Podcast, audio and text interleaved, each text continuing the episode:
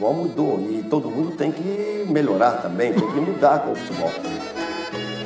Sin alejarnos de lo que es la esencia del juego. Caía tarde feito um viaduto.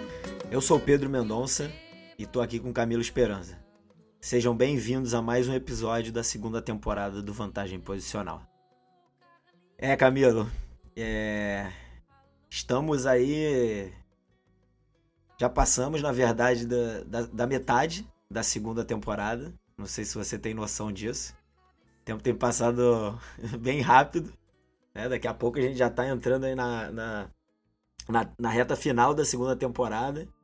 E daqui a pouco também tenho certeza que o tempo vai passar rápido e a gente já vai estar iniciando uma terceira, enfim, uma quarta. Mas engraçado como o tempo tem passado rápido nesse sentido.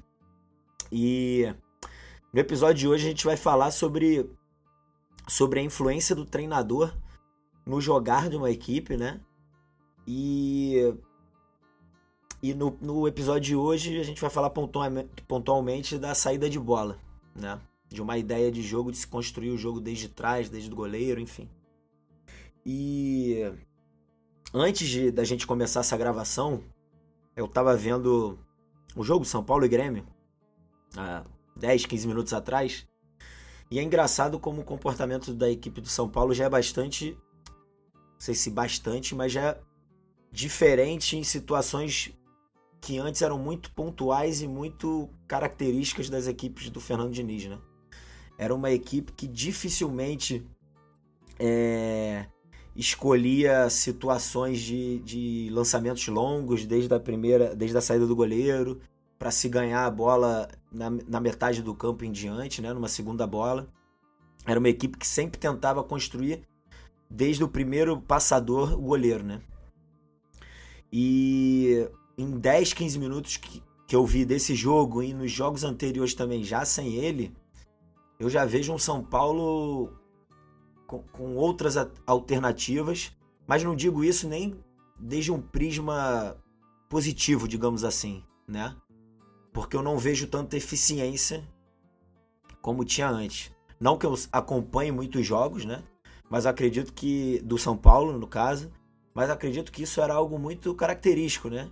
A, a equipe ela queria ter a bola, não, não, joga, não, não tentava não contar com a sorte, né? Ela meio que a partir das suas possibilidades, das suas ações e de ter a bola e de dispor da bola, ela construiu o jogo.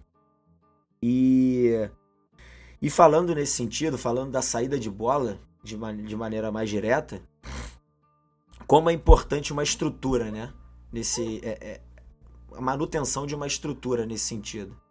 E eu acho que a gente consegue fazer alguns links com outros episódios do Vantagem Posicional, principalmente da primeira temporada, em que a gente falou dos tipos de vantagem, a gente falou de rondo, enfim, jogo de posição, e acho que tudo se enquadra um pouco nesse tipo de situação, né? Do como é importante ter sim referências posicionais. Claro, não só, nesse, né? não só nessas. É, é, nesses espaços do campo. Agora a gente está falando mais sobre a saída de bola, então é importante sim ter uma estrutura bem definida. E quando eu falo estrutura, de jeito maneira, é, quero dar a entender algo rígido, né? Mas algo como, como referência mesmo, sabe? Que isso facilite o, a fluidez da equipe, né? No sentido de gerar possibilidades de ganho de espaço, de ganho temporal, para partir daí a equipe progredir no terreno de jogo. Então, a influência do treinador nesse sentido é algo que pode parecer redundante, mas eu acho que isso cada vez mais é, é, é, é claro na minha cabeça, sabe?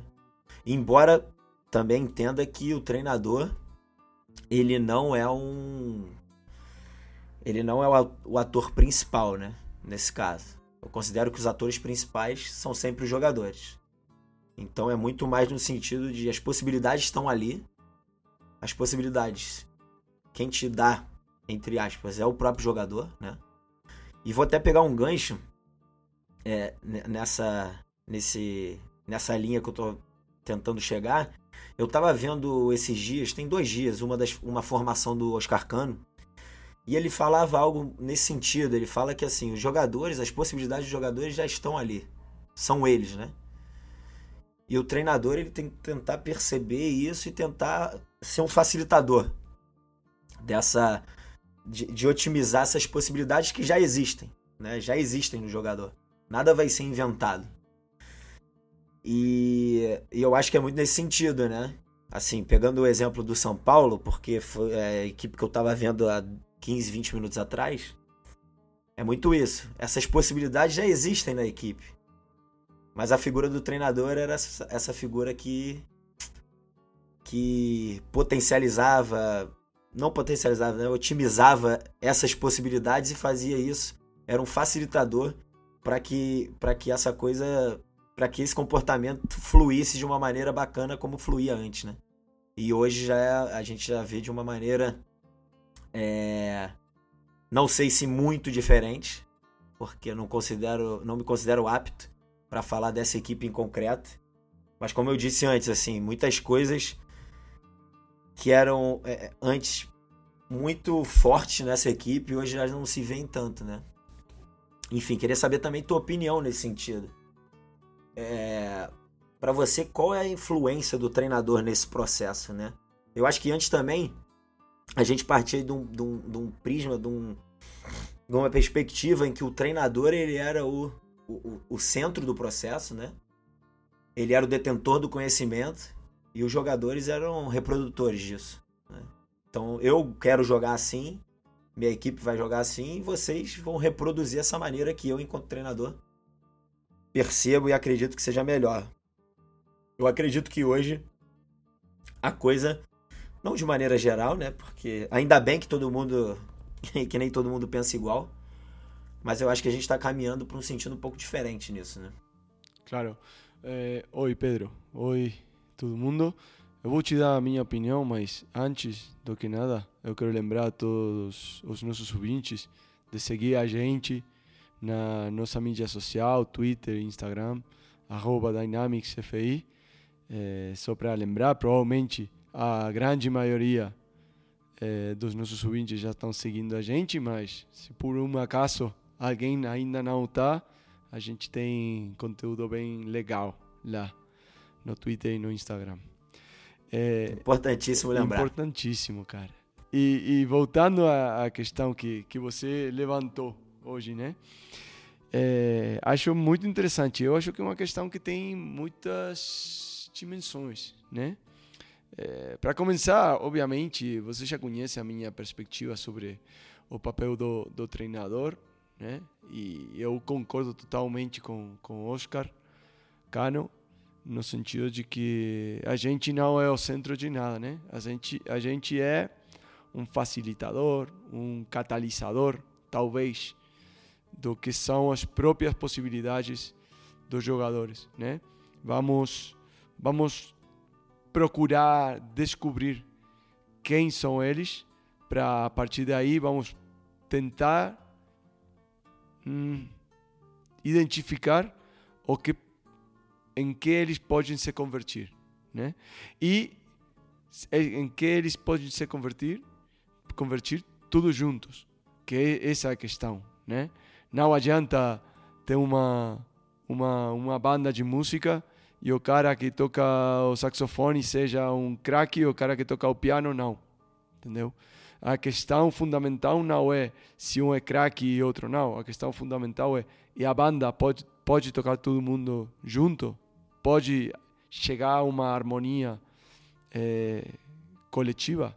Eu acho que essa é a questão principal, né? E nós não estamos aí, eu acho, para limitar né? Para proibir, para impedir eles se expressar e, e, descobrir possibilidades. Estamos aí para tentar ajudar eles a otimizar uh, as suas interações com o jogo desde uma perspectiva coletiva. Eu acho que que essa é a nossa nossa função principal. Né? E voltando à questão da, da saída de bola, cara, Obviamente cada um tem a sua forma de, de, de entender o jogo, de sentir o jogo e, e, e, cada um cada um tem um contexto diferente, cada um tem jogadores diferentes, gramados diferentes, mil coisas que são muito contextuais, né? Eu acho que, que, que, que é tudo válido no jogo e obviamente na saída de bola também, sempre e quando a gente tenha consciência de por que eu, eu faço uma escolha e não faço outra. No momento que eu estou fazendo uma escolha, eu estou renunciando, né, a umas outras possibilidades. E nós temos que ser muito muito cientes de tudo isso, né? No momento que eu eu eu estou colocando meu time a correr ao redor do campo, eles não estão fazendo um rondo. E se eu estou fazendo um rondo, não estou treinando chute ou gol. Entendeu? Então, nós, nós temos que entender que, que, que o tempo é um, é um valor finito que acaba e que a gente, nesse universo no qual a gente está vivendo, no momento que está fazendo uma coisa, só pode fazer, só pode estar fazendo essa coisa. Então, a partir dali, são decisões que são muito pessoais dos treinadores, que tem a ver com, como você bem falou, as possibilidades que nós percebemos nos nossos jogadores, que tem a ver com as necessidades contextuais do time, se que tem a ver com, com a, o campeonato no qual o meu time está se desenvolvendo, tem a ver com as necessidades do clube nesse momento, é, da onde o clube vem, da onde o time vem, da onde esses jogadores vêm, é, para antes do que nada tomar uma decisão que faça sentido e que tenha coerência com tudo isso. Além disso, além disso, o treinador não é uma não um ser é, neutral, não um ser é, objetivo. Todos temos a nossa subjetividade.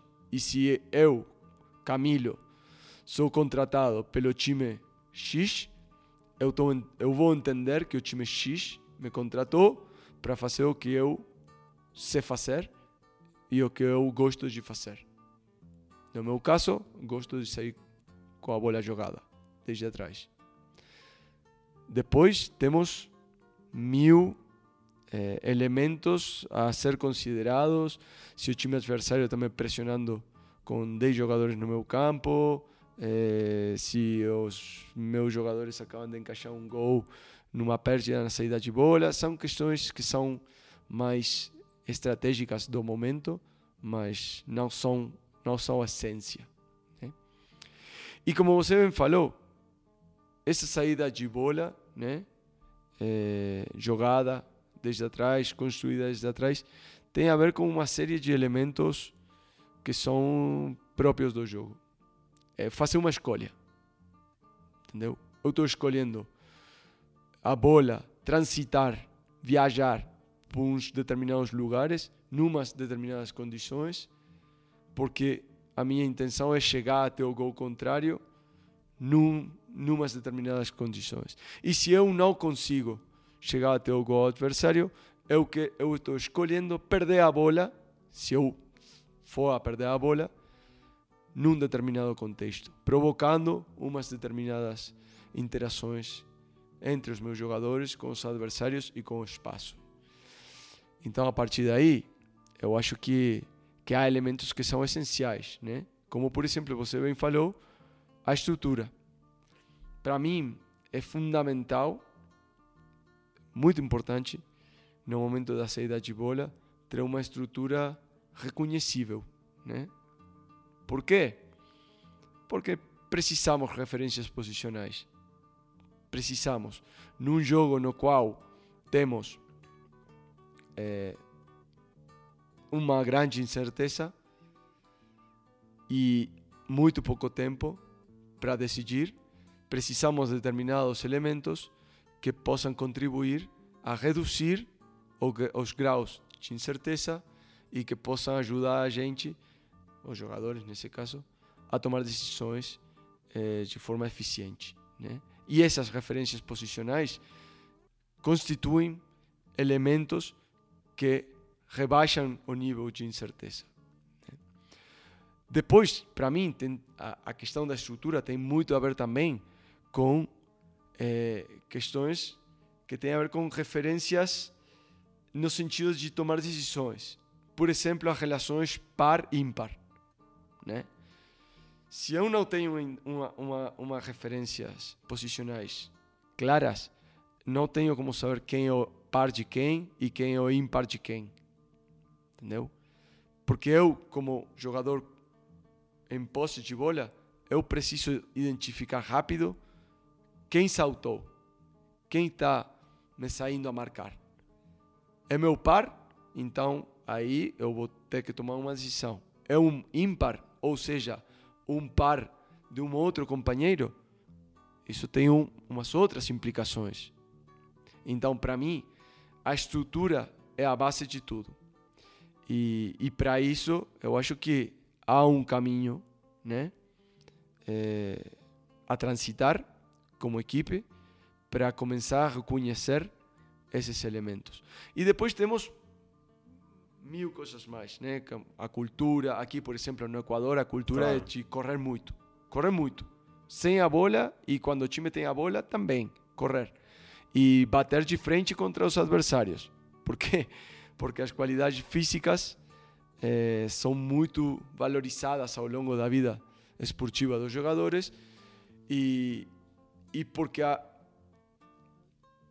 o conhecimento do jogo desde uma perspectiva mais posicional ainda é uma coisa nova e ainda não tem chegado até os times das bases dos diferentes clubes. Não é uma questão mais cultural. Então a gente passa muito tempo, né? Aconteceu já, por exemplo, no, no meu anterior clube, muito tempo tentando rebaixar a velocidade do jogo quando o time tem a bola. Por quê? Caraca, porque rebaixar a velocidade, gerar uma estrutura, vai dar espaços para todo mundo, vai ampliar as distâncias de relacionamento entre os nossos jogadores, vai fazer que os, de- que os defensores estejam mais afastados dos nossos jogadores. E se nós começamos a dar tempo aos nossos jogadores, os jogadores viram melhores. Por quê? Eu tenho mais tempo para receber a bola, eu tenho mais tempo para eh, dissimular. Se fala de dissimular? Serve também. Para dissimular Serve. as minhas deficiências técnicas, eh, serve para não sofrer, não sofrer tanto do estado dos, dos gramados, do- dos diferentes estádios. Então, tudo isso desde a minha perspectiva, e cara, estou te falando do jogo desde a minha perspectiva, né? Eh, que eu gosto muito do jogo posicional. Para mim, tem uns certos elementos que têm que aparecer ao longo do treino, que não é um processo linear, obviamente, como quase nada no futebol, não é um processo linear, mas há uns determinados elementos que têm que aparecer tanto a nível de forma didática como a nível de conceitos durante o processo, o processo, o desenvolvimento do jogar da equipe. Perfeito, Camilo.